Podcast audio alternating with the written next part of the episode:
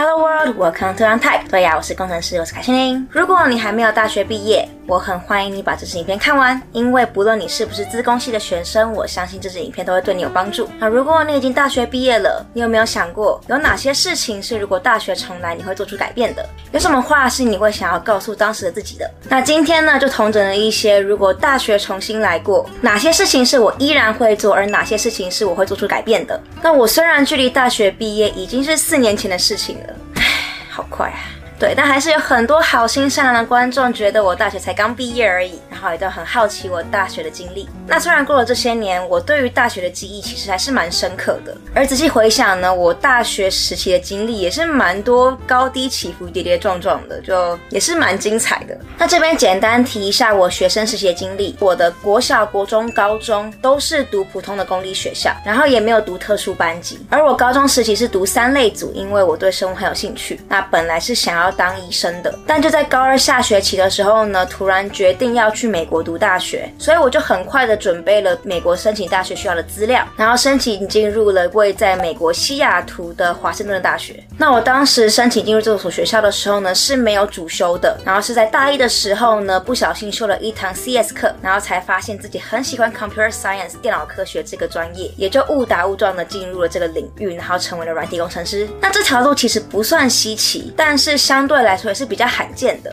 因为大部分会出国读大学的学生，通常国中、高中就会出国了，不然就是会读国际学校。这是我简单的学生经历。好啦，那我们就先赶快来聊，有哪些事情是如果大学重来我依然会做的。如果大学重来，我依然会选择出国读书。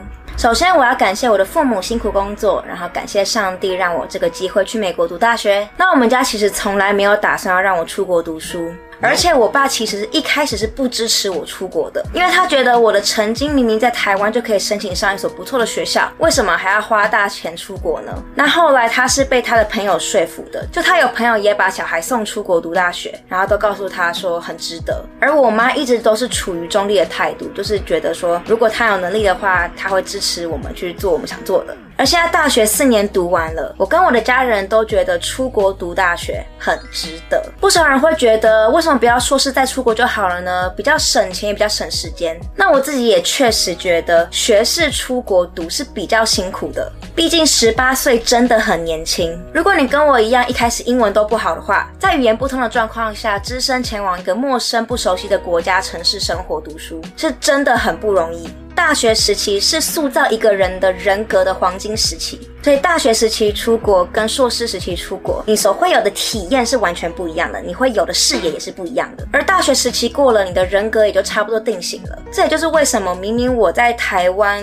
长大到十八岁，但是因为我去美国读了大学，其实我很多观念跟价值观都还是蛮美式的。而根据我有限的观察，如果你是硕士才出国读书的人，你所认识的人基本上大部分都是同一个领域的，甚至你很多朋友都会是你当时在台湾读同所大学的人，所以 overall 你所认识的人可能就比较没有那么多元。而硕士的人生阶段基本上是一个想要赶快找工作或是已经在工作的人生阶段，所以也比较体验不到那种大学在探索自我的感觉。不过这些当然是很因人而异的。我相信有很多硕士才出国的人一样有很深刻、很多元的体验。不过我依然觉得，如果有能力的话，大学就可以出国读书是很好的。就如果我钱够多的话，我未来一样会把我的小孩送出国读大学。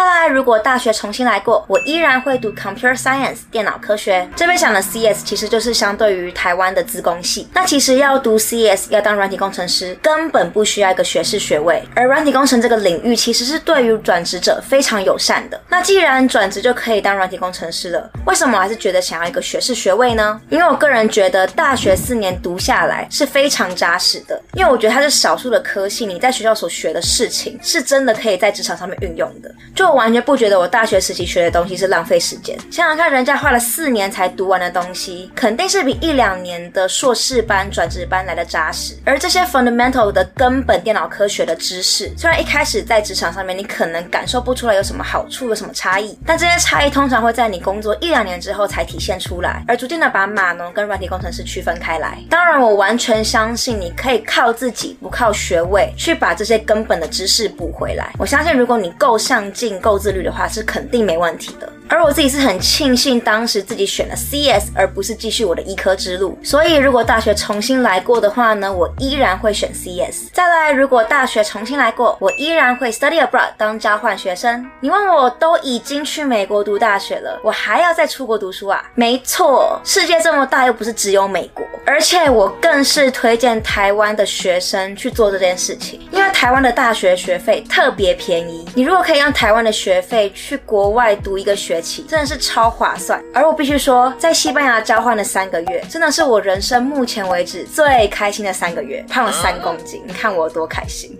当交换学生，你所有的体验，跟你自己之后去那个国家旅游或是去工作所会有的体验是完全不一样的。学生时期去的时候呢，你会精打细算，你会很省，然后你也会碰到很多其他地方的交换学生，你的心态不一样，你有的资源不一样，而你所遇到的人事物也会完全不一样。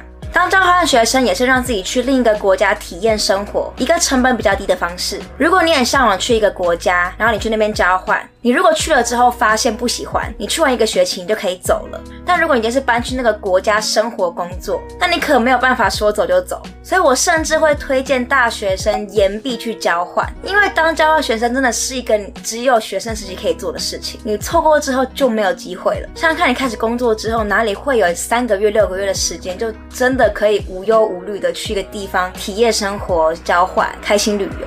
再来，如果大学重新来过，我依然会去实习。虽然我脸圆有着 baby face，然后一直以来都被猜年轻，但是近几年开始有同事会说，他们以为我已经工作四到五年了，可能我的长相真的比较老成了吧。但是我得到更多的说法是，他们觉得我工作的方式跟态度不像是刚进入职场的人。现在的我非常的感谢当时大学的自己，累积了四次在不同公司实习的经验，而这些实习经验也让我领悟到，软体工程师不一定要去科技大公司。才还是成功。也看到美国有很多福利、薪资比 Fan 还好的中小型企业，更让自己在毕业之前就累积了将近一年的工作经验，提前学到了很多在职场生存的技能。虽然我觉得在台湾职场生存要学的东西比在美国职场生存还要多很多，但我想想，如果没有这些实习的经验，我回台湾工作的 transition 的过渡期应该会更辛苦。而我推荐大学生去实习，跟我推荐去交换是有类似的原因，因为实习也是一个你学生时期如果错过了，以后就没有机会的事。实习让你有机会用很低的成本去体验不同的公司。如果你实习之后发现你很不喜欢这间公司，那你三个月你就可以走人了。但如果你是正职的话，你也可以三个月后走人，但是比较困难一点点，也比较不适合。但如果你实习之后发现你很喜欢这间公司，你也可以透过实习去增加自己拿到正职的机会。所以比起一直在同一间公司实习，我更推荐大学生每一次实习的时候去不同的公司，最好是不同大小、不同产业的。透过这样子的方式，可以让自己用很低的成本去体验到自己比较适合哪一种企业文化。但是不得不说，不少的台湾公司对于实习生都没有很友善，所以我也理解为什么台湾很多学生是不想去实习的。但所以我会觉得，如果你有机会去国外实习或是去外商实习的话，真的要好好把握这个机会。这边我们要打个岔来介绍一下这个 BenQ 的新的音响，它是 Travelo U 语言学习蓝牙音响，但你要单纯把它拿来听音乐也是可以的。它也有直播模式，也有麦克风的功能，所以你可以把它当成一颗音响加麦克风，就是你开视讯会议的时候，你可以连它就好了。Voice command is turned off. OK, fine. 然后呢，它有语音控制模式，好像就是说什么呼唤小曲小曲。嗯，好像没有被呼唤到，对，那这不重要。它其实主要主打的呢是这个人声模式，就是它可以把你的这个音档里面的人声放大，让你如果是在学习语言的话呢，可以把那个人声听得更清楚。那如果有人声增强的话是这样，Hello world, welcome to。